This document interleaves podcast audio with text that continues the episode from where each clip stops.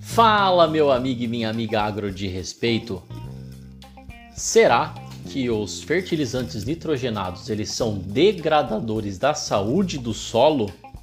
Nesse episódio aqui, eu vou discutir a respeito de um artigo científico que fala sobre esse assunto. Então, se você quer saber qual é a resposta para essa pergunta, fica comigo nesse episódio.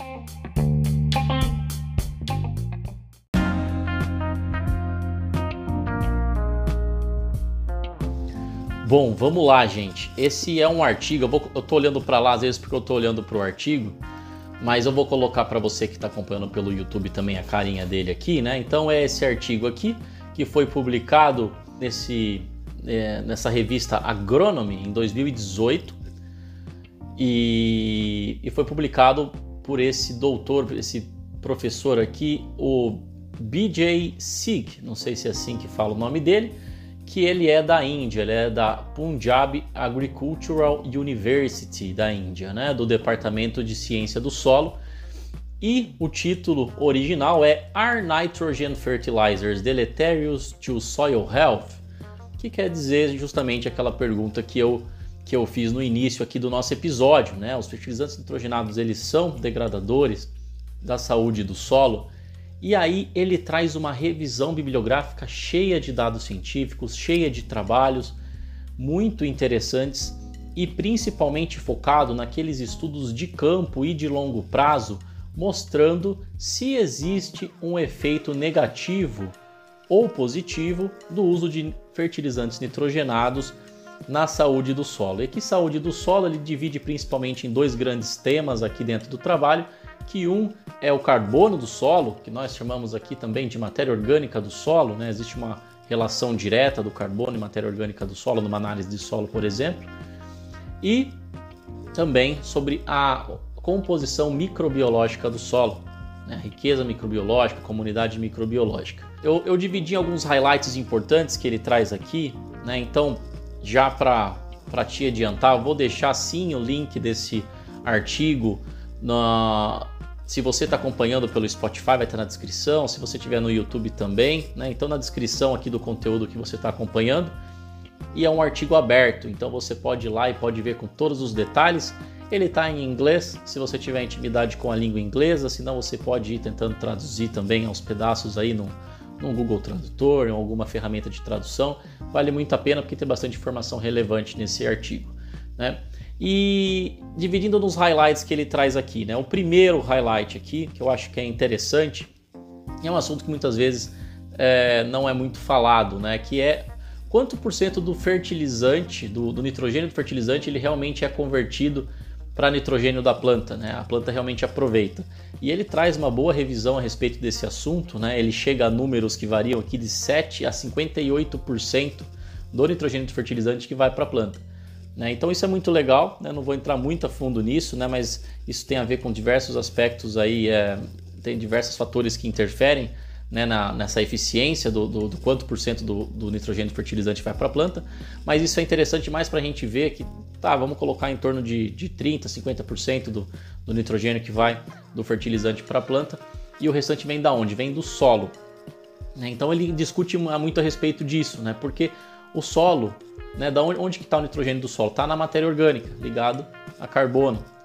E quando a gente coloca o fertilizante nitrogenado no solo, quando a gente aplica fertilizante nitrogenado, uma parte vai direto para a planta, uma parte desse nitrogênio ele ocasiona ali um efeito priming, que também é, pode ser traduzido num efeito de atividade biológica aumentada e esses micro-organismos eles vão atuar sobre a matéria orgânica do solo e vão decompor essa matéria orgânica e vão fornecer o nitrogênio da matéria orgânica ali que para a planta. Né? Então esse nitrogênio que vem do solo para a planta, ele é estimulado com a adubação e, e sai da matéria orgânica e vai para a planta. Uma boa parte dele, outra parte já seria disponibilizado naturalmente pela atividade biológica que esse solo já tem.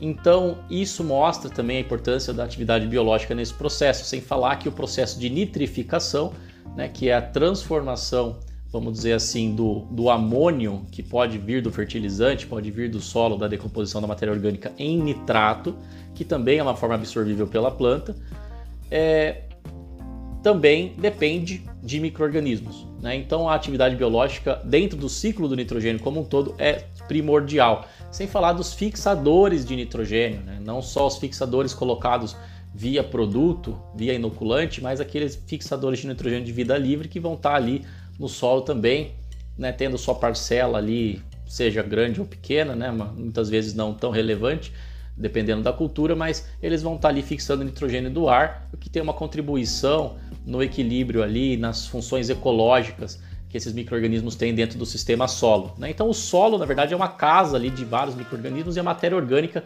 vamos dizer assim, são as paredes dessa casa, apesar da matéria orgânica não ser só a parte estrutural, mas também ser a parte viva né? mas basicamente é o mundo todo da, dessa, dessa biota do solo está relacionado com o carbono do solo, matéria orgânica do solo.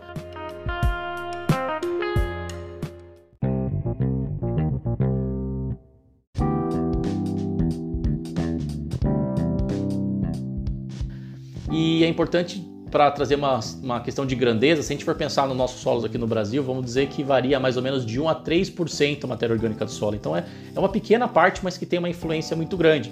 Né? A matéria orgânica vai trazer benefícios em armazenamento de água, armazenamento de nutrientes, em resiliência desse solo também a resistir à erosão.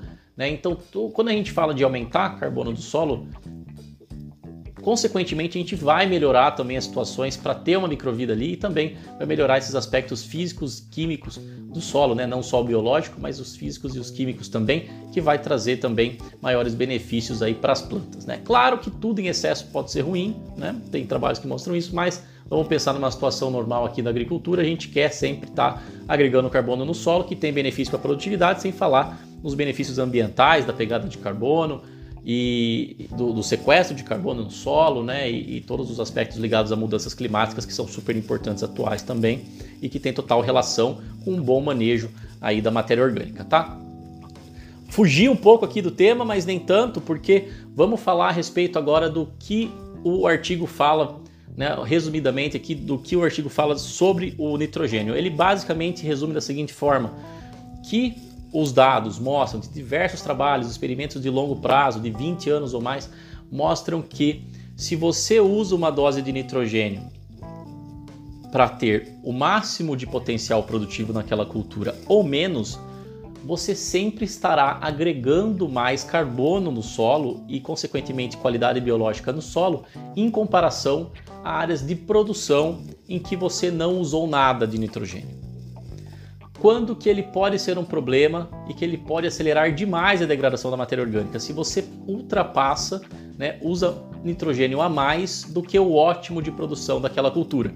E por que, que ele agrega, se ele acelera a decomposição da matéria orgânica, por que, que ele agrega carbono no solo, ele agrega qualidade de solo quando ele é usado até o ponto ótimo de máxima produção? Porque sempre que você usa o fertilizante nitrogenado, você vai agregar biomassa de raiz e biomassa de parte aérea na planta e essa biomassa fica no sistema. Principalmente se você adota um sistema conservacionista, que você tem um cultivo mínimo, que tem um plantio direto, uma rotação de culturas, tudo aquilo que vai aumentar o tempo de retenção daquele material que não, é, ou seja, se você não vai revolver, né? Porque quando você revolve solo, você aumenta a superfície de contato da matéria orgânica com os micro-organismos, você degrada mais rápido. Então, tudo aquilo que você fizer para preservar por mais tempo esse carbono lá no solo, aplicando fertilizante nitrogenado, você vai conseguir aumentar a biomassa, aumentar carbono no solo e isso é melhor. A principal fonte de carbono é raiz, é biomassa no seu sistema, tá bom?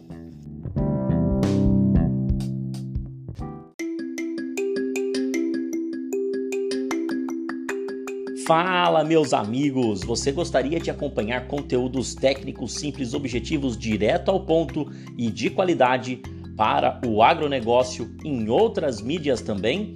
Então não deixe de seguir o arroba Agro de Respeito também no Instagram, o arroba Diego Pelizari no TikTok e também o Agro de Respeito no Facebook e no LinkedIn. E é claro, né? Também não deixe de seguir e se inscrever no canal Agro de Respeito no YouTube, canal que já tem aí mais de 2.4 milhões de visualizações e já vem criando conteúdo de qualidade desde 2017.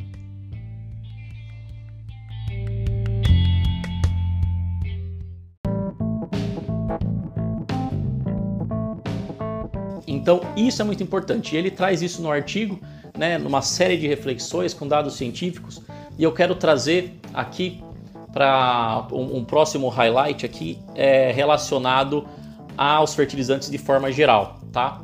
Ele traz um gráfico, eu vou ter que colocar para você, você que está acompanhando pelo YouTube, você vai ver, você que não está, eu vou explicar o gráfico para você. É um gráfico de carbono orgânico no solo. Então, assim, é um trabalho que começou em 1977, que eles têm aqui um teor de carbono orgânico que passa aqui dos 4, mais em torno de 4,5 gramas por quilo, e depois diferentes manejos, com zero de adubação, só com, somente com adubação nitrogenada, nitrogenada e potássica, né, e depois três uh, adu, uh, tipos de adubação, né, mantendo o mínimo aí de potássio e, e, e, fósforo, e três doses de nitrogênio, né, 40, 80, 120 quilos por hectare.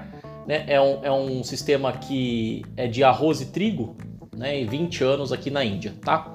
E o que, que eles mostram aqui? Que, que comparado com o teor de carbono orgânico inicial de 1977, que é aquele 4,5, o, teve três manejos em que reduziu durante esses 20 anos o carbono orgânico no solo. Que foi o que mais reduziu foi aquele que continuou produzindo sem adubação, aquele que adubou somente com nitrogênio ou aquele que adubou somente com nitrogênio e potássio, mesmo sendo 120 kg de N. Agora, quando adubou com adubação com N, P e K, com nitrogênio, fósforo e potássio, mesmo com a menor dose de N, 40 kg, já foi melhor, já aumentou, construiu matéria orgânica. Né? Agora, quando aumentou para 80 kg de N, com a mesma dose de fósforo e potássio, aumentou mais ainda e 120 kg de N mais ainda. Então, os 120 kg de N só funcionou. Claro que, mesmo sem fósforo e potássio, foi melhor que a testemunha, mas ele só funcionou da melhor forma possível quando teve fósforo e potássio adequado. Tá? Isso é muito legal.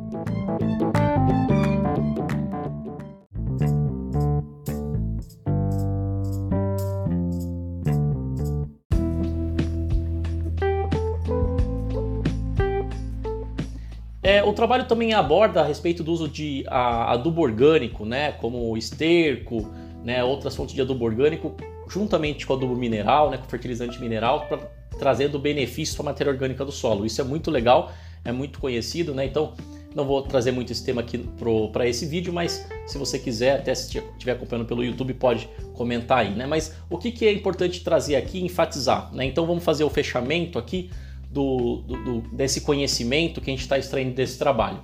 Adubação mineral nitrogenada, principalmente quando ela está associada a outros tipos de adubações minerais, fósforo e potássio, os outros nutrientes, para ter uma melhor produtividade e maior produção de biomassa, ela vai agregar matéria orgânica no solo. E isso é importante porque, né? E isso, gente, eu estou falando de dose aqui, né? Esses autores trouxeram doses, mas a gente tem que pensar do ponto de vista agronômico. Essas doses são usadas no. A gente tem que pensar do ponto de vista do uso e eficiência desses nutrientes. Então, para esses nutrientes minerais terem o melhor efeito possível para converter isso em biomassa, para assim trazer a longo prazo benefício para a matéria orgânica do solo, para a microvida do solo, você precisa estar tá usando ele na dose correta, como a gente viu aqui, mas você precisa estar tá usando a fonte correta, no local correto e no momento correto, no estágio fenológico que a planta mais vai precisar daquele nutriente. Né? Não, não entrou a fundo aqui nesses trabalhos, mas com certeza isso também traz um grande diferencial. Tá? A respeito de fonte, eles comentam bastante sobre o potencial do nitrogênio de acidificar o solo. Então, o que, que é importante né, você pensar? Se está acidificando o solo, vai mudar a composição biológica do solo, pode interferir na matéria orgânica, pode interferir no aspecto produtivo e produção de biomassa da planta, que vai interferir na matéria orgânica. Então, gente, é isso. Você está usando uma fonte que pode acidificar o solo, como a ureia, sulfato de amônio, você precisa estar tá sempre fazendo análise de solo e procedendo à calagem. Né?